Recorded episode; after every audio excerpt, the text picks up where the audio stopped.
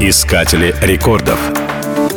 Музыкальный вундеркинд Моцарт начал заниматься музыкой в три года. На клавесине отца он мог подбирать музыкальные отрывки самостоятельно. Музыкальные способности юного Вольфганга Амадея Моцарта были настолько поразительны, что он самостоятельно и виртуозно научился играть на скрипке. Вскоре стал писать собственные произведения. Концерт для клавесина, симфонии. В 12 лет первую оперу. К 17 годам репертуар композитора включал уже более 40 серьезных произведений. Музыкальная семья Моцартов много путешествовала с концертами. Все слушатели неизменно поражались красотой сочинений мальчика. Поэтому музыкант быстро стал популярным и издаваемым.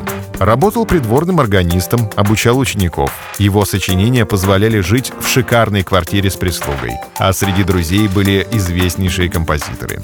Интересно, что музыку Моцарт писал очень быстро. Свои три шедевральные оперы он создал всего за 42 дня.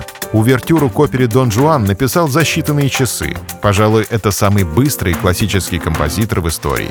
Признанный гений классической музыки. Музыкант, работавший во всех музыкальных формах своего времени. Симфонии, оперы, хора, концертной музыки. Он создавал произведения поистине гармоничные и прекрасные. Некоторые ученые полагают, что его мелодии положительно влияют на умственную деятельность и оказывают целительный эффект. Искатели рекордов.